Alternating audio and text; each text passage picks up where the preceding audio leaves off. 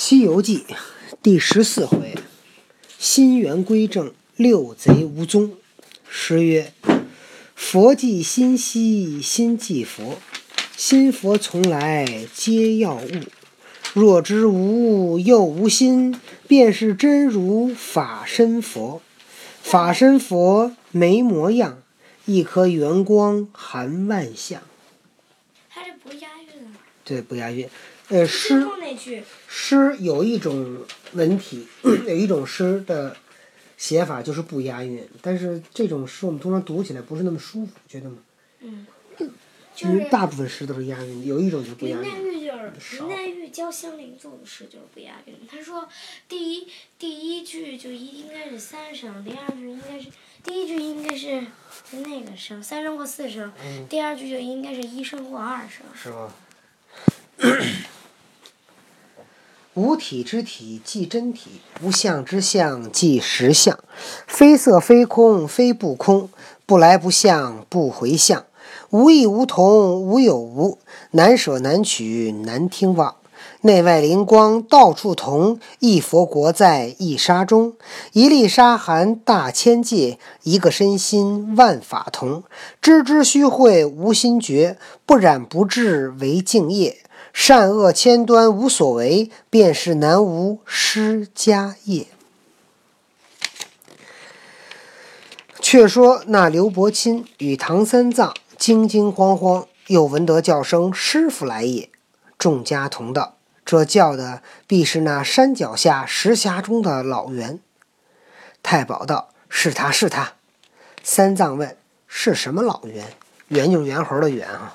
三藏，您看我说那个大圣归来肯定不是真的吧？嗯，他如果这事儿是这唐僧小时候发生的话，他应该知道老袁是谁。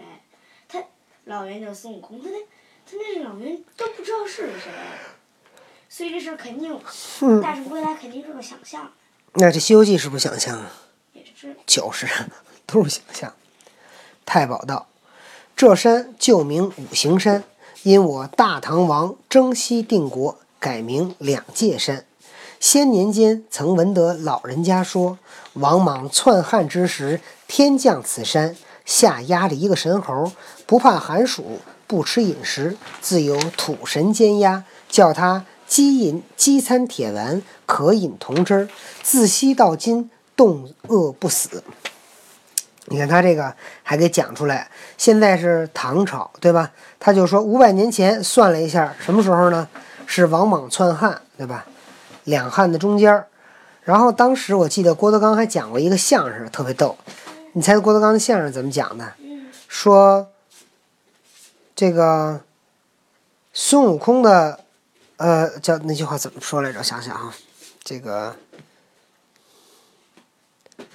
孙悟空是是关羽的师傅，为什么呢？因为孙悟空是在五百年前，孙悟空是在孙悟空是在那个汉朝的时候，这不刚才他这儿说吗？是王莽，实际上这时间有一点误差。他说是汉朝的时候，孙悟空被压在了五行山下，然后他说那个孙悟空是个什么呀？孙悟空是个什么？猴子，那那个他说关羽也是个猴子，你猜他怎么说的？嗯，他说关羽，你看汉寿亭猴，是不是？嗯，好，好什么？这叫必定是他。长老莫怕，我们下山去看来。三藏只得依从，牵马下山，行不数里，只见那石匣之间果有一猴，露着头，伸着手，乱招手道：“师傅，你怎么此时才来？来得好，来得好，救我出来，我保你上西天去也。”他要保送着唐僧上西天，然后唐僧就说：“你不用急，给我一棍子，我就上西天了。不是，你给我一棍子。”旁边的猎人跟他说：“你给他一刀子，你就护送着我上西天了。你给我一棍儿，我就上西天了，我就不用走了。”然后唐僧说：“，就是悟空，你应该说，我这儿待着可不舒服了，老有人在那盯我，我真想把他们打死。唐僧会笑着说：“他们会感谢你送他们去西天旅游。”然后孙悟空说：“你是不是先需要我送你去西天旅个游？”然后唐僧说：“我正想去西天呢。”西天，西天。嗯，这长老近前细看，你你道他是怎生模样？尖嘴，缩腮，金睛，火眼，头上堆苔藓，耳中生毗罗，毗罗，鬓边少发多青草，颌下无须有绿纱。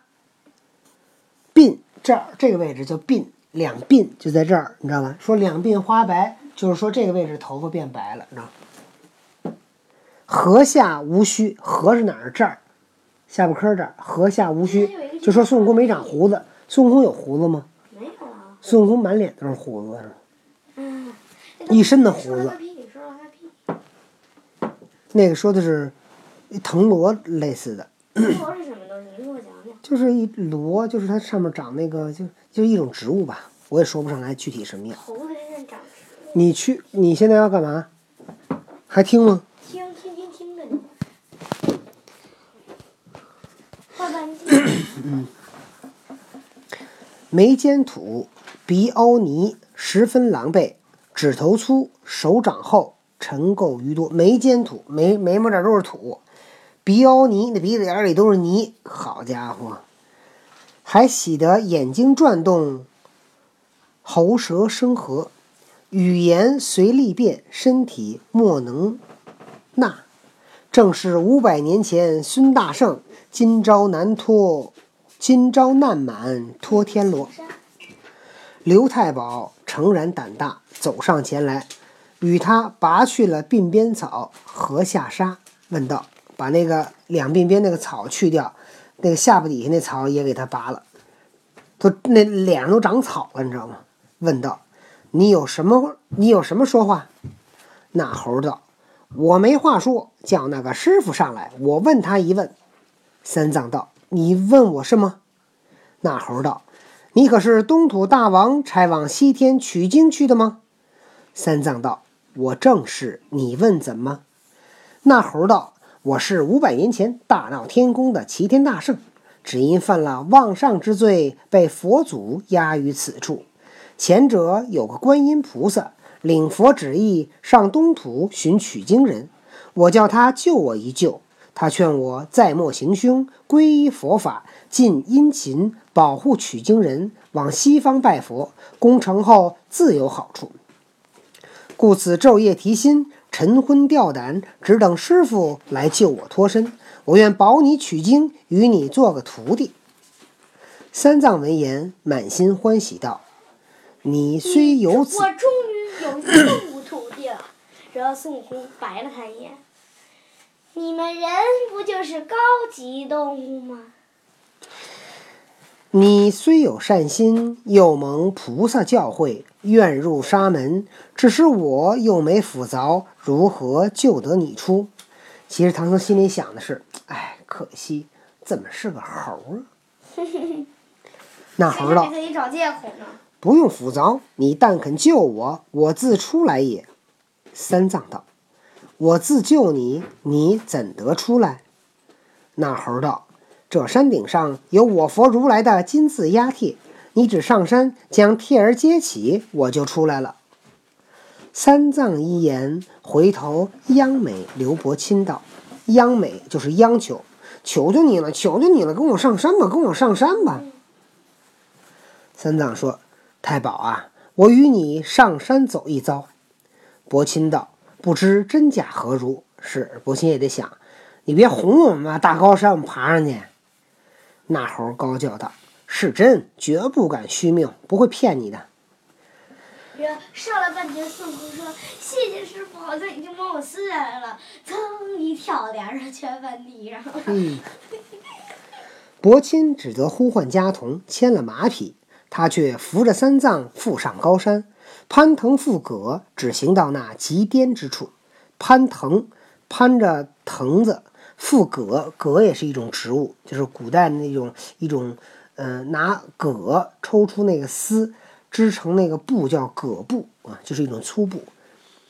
极巅之间，巅就是山的尖儿那儿叫巅峰，极巅就是爬到山尖儿那儿。树枝巅就大树尖儿。果然见金光万道，锐气千条，有块四方大石，石上贴着一封皮，却是俺妈咪妈咪哄六个金字。三藏妈妈咪妈咪哄哄死你，就跟这儿学的。对，三藏近前跪下，朝石头看着金字拜了几拜，往西祷祝道：“祈祷说，弟子陈玄奘，特奉旨意求经，国有徒弟之分，皆得金字，救出神猴，同证灵山。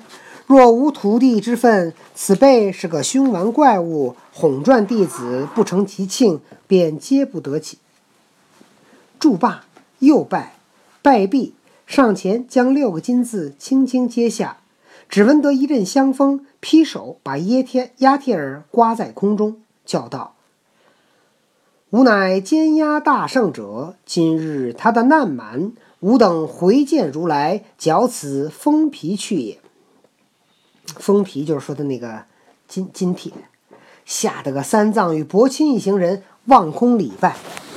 径下高山，又到石峡边，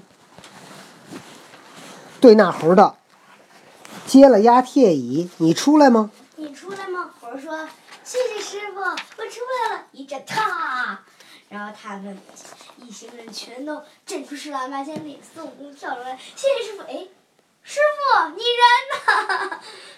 那猴欢喜叫道：“师傅，你请走开些，我好出来，莫惊了你。”伯钦听说，领着三藏一行人回东即走，往东走，东边是哪儿啊？大唐，对吧？往西走是大海啊。没有，他们现在已经走到了很靠西了，都到那个唐朝的边儿上了，知道吗？您不告诉我吗？白龙马蹄儿朝西，东边就是大海。白龙马蹄儿朝西，驮着唐僧跳进了大海里。这不您教我的吗？快到点儿了，你还听吗？听听听他那听。别打断我啊。这个走了五七里远近，走了五里地，又听得那猴高叫道：“再走，再走！”三藏又行了许远，下了山，直到走到那个。只闻得一声响亮，真个是地裂山崩，众人尽皆惧悚，悚惧。只见那猴早到了三藏的马前，赤淋淋跪下，道声：“师傅，我出来也。”对三藏拜了四拜。哎，奇怪啊，为什么拜四拜呢？即起身与伯钦唱了个大诺，道：“有劳大哥送我师傅，又承大哥替我脸上薅草。”谢毕，就去收拾行李，扣备马匹。